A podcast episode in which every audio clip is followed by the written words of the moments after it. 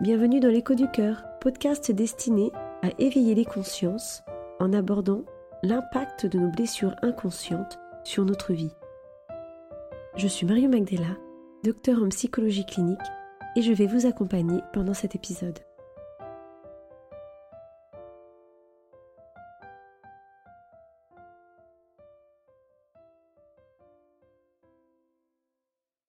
Pardonner veut-il dire accepter Accepter la violence subie, l'abus ou la situation traumatique.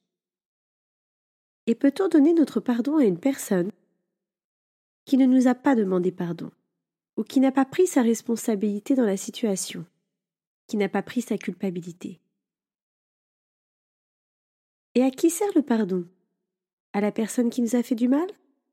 À nous-mêmes? Est-ce un acte moral? Est-ce parce qu'il faut pardonner car il est dit dans la religion qu'il faut le faire? Et surtout, comment peut-on pardonner à un parent qui nous a maltraités? À un parent qui a abusé sexuellement ou émotionnellement de nous? Comment pardonner à une personne, un homme ou une femme, qui a été violente physiquement ou qui s'est montrée perverse, manipulatrice? Comment pardonner à une personne qui nous a trahis, trompés ou Et est-ce juste de pardonner quand on a été victime d'une situation violente, abusive ou traumatique? En bref, quel est l'intérêt de pardonner à une personne qui nous a fait du mal? Je suis très heureuse d'aborder ce thème avec vous, car je me suis moi-même longtemps trompée sur ce que signifiait le pardon. Il me paraissait invraisemblable, voire impossible, voire même maltraitant, d'envisager de pardonner aux personnes qui m'ont profondément blessé, et notamment celles qui ont atteint mon intégrité et mon intimité. Comment puis-je donc pardonner et ouvrir mon cœur à une personne qui ne m'a jamais montré la moindre marque de culpabilité, la moindre excuse? Et même pour être honnête, je ne voyais pas non plus l'intérêt de pardonner aux personnes qui ont pu s'excuser, parce que s'ils ont pu me faire du mal, qu'est-ce qui me prouve qu'ils ne vont pas le refaire? Alors pourquoi pardonner si je ne peux pas avoir confiance? Or j'ai compris que ma tête pouvait décider de pardonner, mais la colère ressentie ne me permettait pas d'y mettre mon cœur. Et c'est seulement lorsque j'ai compris que le processus du pardon n'était pas un acte altruiste, mais bien un processus personnel que j'ai pu cheminer vers cette voie de guérison. Et j'ai compris que, au-delà de pardonner à l'autre, il est nécessaire de se pardonner. De se pardonner d'avoir vécu ces situations, d'avoir réagi de telle ou telle manière, ou au contraire, de ne pas avoir pu réagir. Alors pour aborder cette thématique, je voudrais mettre en perspective certains aspects du pardon, puis j'évoquerai la situation d'un couple, le couple d'Ulysse et de Margot, qui ont fait l'expérience du pardon après une situation d'infidélité. Alors, à quoi sert le pardon? Je vais évoquer ici trois points. Le pardon pour se libérer soi-même, le pardon comme une ouverture de cœur envers soi, et le pardon pour reprendre la responsabilité envers sa vie. Premier point donc, le pardon pour se libérer soi-même. Il est important que le pardon s'inscrive dans le désir de se libérer. Pas une envie du mental ou un besoin de pardonner à tout prix pour être en paix. Non, je parle bien d'un désir du cœur. Certaines personnes me disent devoir pardonner pour maintenir leur lien avec leurs parents, pour rendre acceptable le maintien du lien avec leur bourreau, ou encore pour renoncer à leur rancœur. Malheureusement, le processus du pardon est plus complexe que cela. Le désir intellectuel est bien sûr une première étape, mais la libération liée au pardon nécessite d'abord de se libérer soi-même de la charge émotionnelle liée à la situation qui nous a fait mal.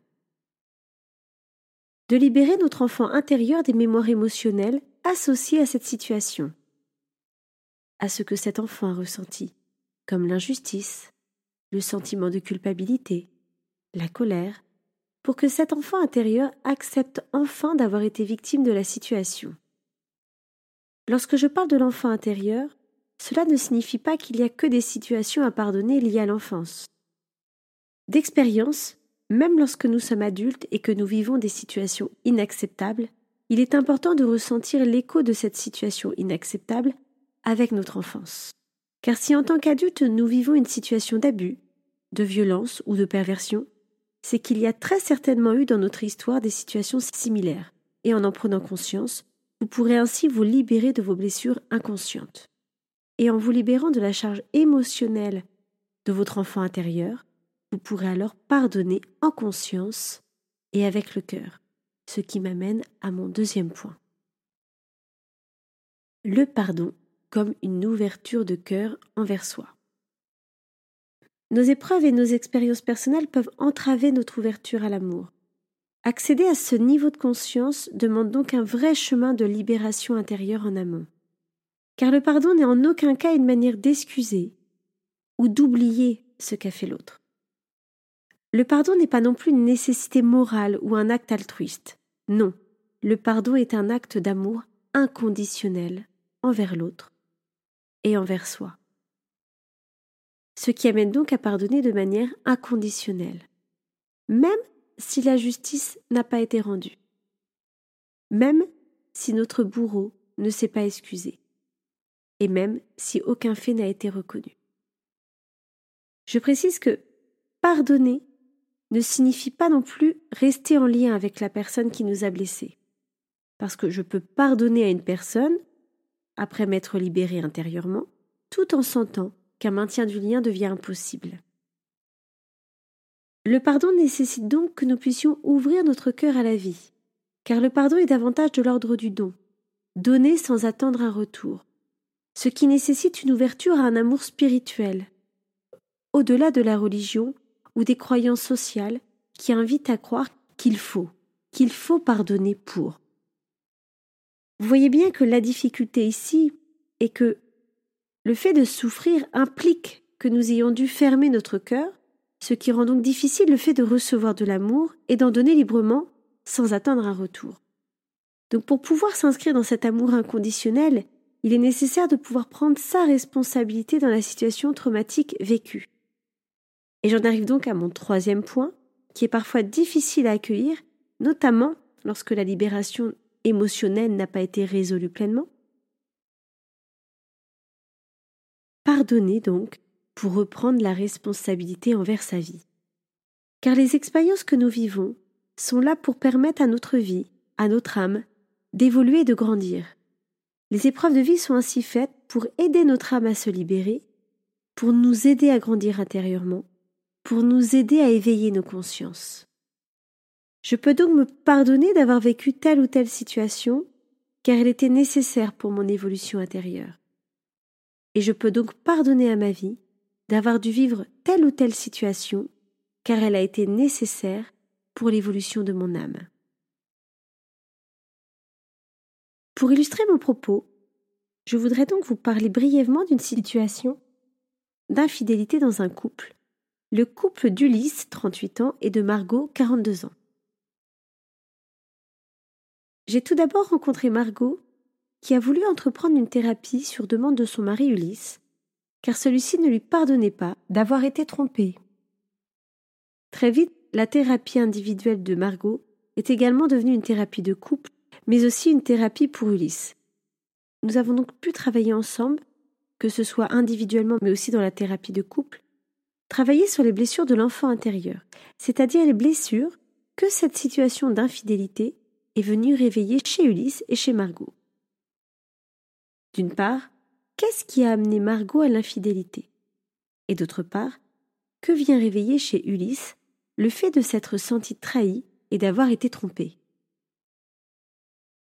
Les temps de séance à trois ont permis au couple de communiquer sur leur vécu et leur ressenti pour permettre une compréhension plus profonde. Comprendre pour Ulysse, comprendre avec le cœur, avec empathie, ce qui a amené Margot à le tromper malgré son amour pour lui, et comprendre pour Margot, avec empathie, ce que vit intérieurement Ulysse. Cette compréhension de cœur à cœur et la libération des blessures inconscientes liées à leur histoire de vie ont permis de faire naître dans ce couple un amour détaché d'attente. Un amour plus mûr donc, plus en conscience. Bref, d'accéder à un amour inconditionnel, permettant ainsi un pardon du cœur, sans condition. Cette épreuve leur a donc permis de travailler sur leurs blessures, mais aussi de grandir en conscience intérieure et de vivre une relation de couple plus mûre émotionnellement. Je précise que dans cette situation, Ulysse et Margot ont choisi de rester dans un lien de couple et ont pu exprimer un pardon sincère. Parfois, lorsqu'il y a une situation d'infidélité, certains couples décident de se séparer, et le pardon peut arriver plus tard, après la rupture, et sans forcément de reprise d'un lien amoureux. Parfois encore, le pardon est impossible lorsqu'il y a une situation de tromperie, et la personne trompée conserve alors une rancœur, une rage intérieure. Mais encore une fois, chacun fait comme il peut, et chacun a son évolution de vie. Alors, comment faire pour pardonner? Je voudrais vous proposer trois exercices. Le premier, un travail d'écriture. Tout d'abord, d'écrire à votre agresseur, votre abuseur, votre bourreau, peu importe comment vous le nommez, et lui écrire votre rage, rage d'avoir vécu cette situation traumatique, cette situation injuste, et bien lui écrire avec le cœur ce que vous ressentez, en lui signifiant qu'il est le coupable, et que vous lui rendez sa culpabilité, sa violence, son abus. Pour vous libérer de ce poids que portent généralement les victimes qui n'ont pas été reconnues comme telles et qui gardent le sentiment de culpabilité.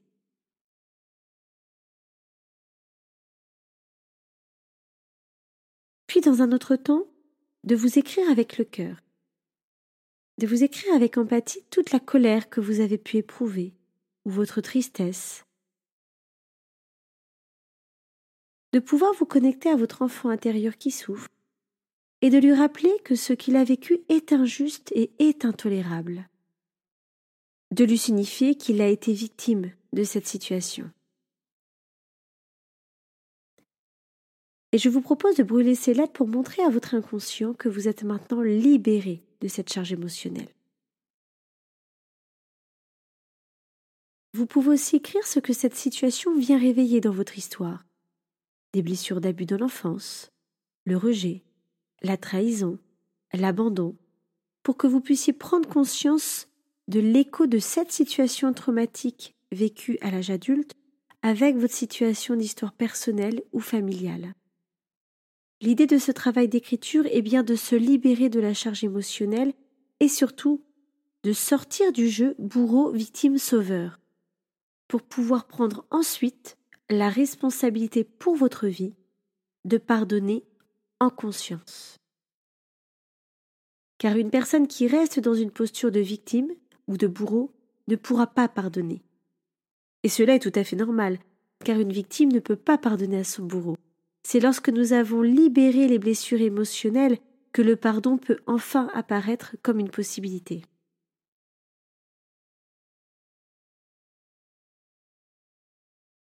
Deuxième exercice, de travailler en méditation sur l'ouverture du cœur. Soit de visualiser au niveau de votre chakra cœur, donc situé au centre de votre poitrine, une jolie couleur vert émeraude qui s'ouvre et se diffuse dans tout votre corps.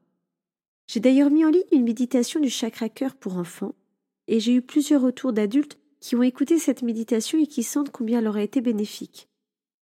Vous pouvez donc la retrouver sur ma chaîne YouTube si vous en avez besoin.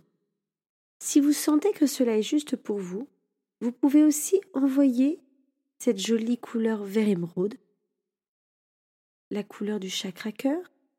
Envoyez cet amour aux personnes qui vous ont fait du mal en visualisant leur part adulte et leur enfant intérieur.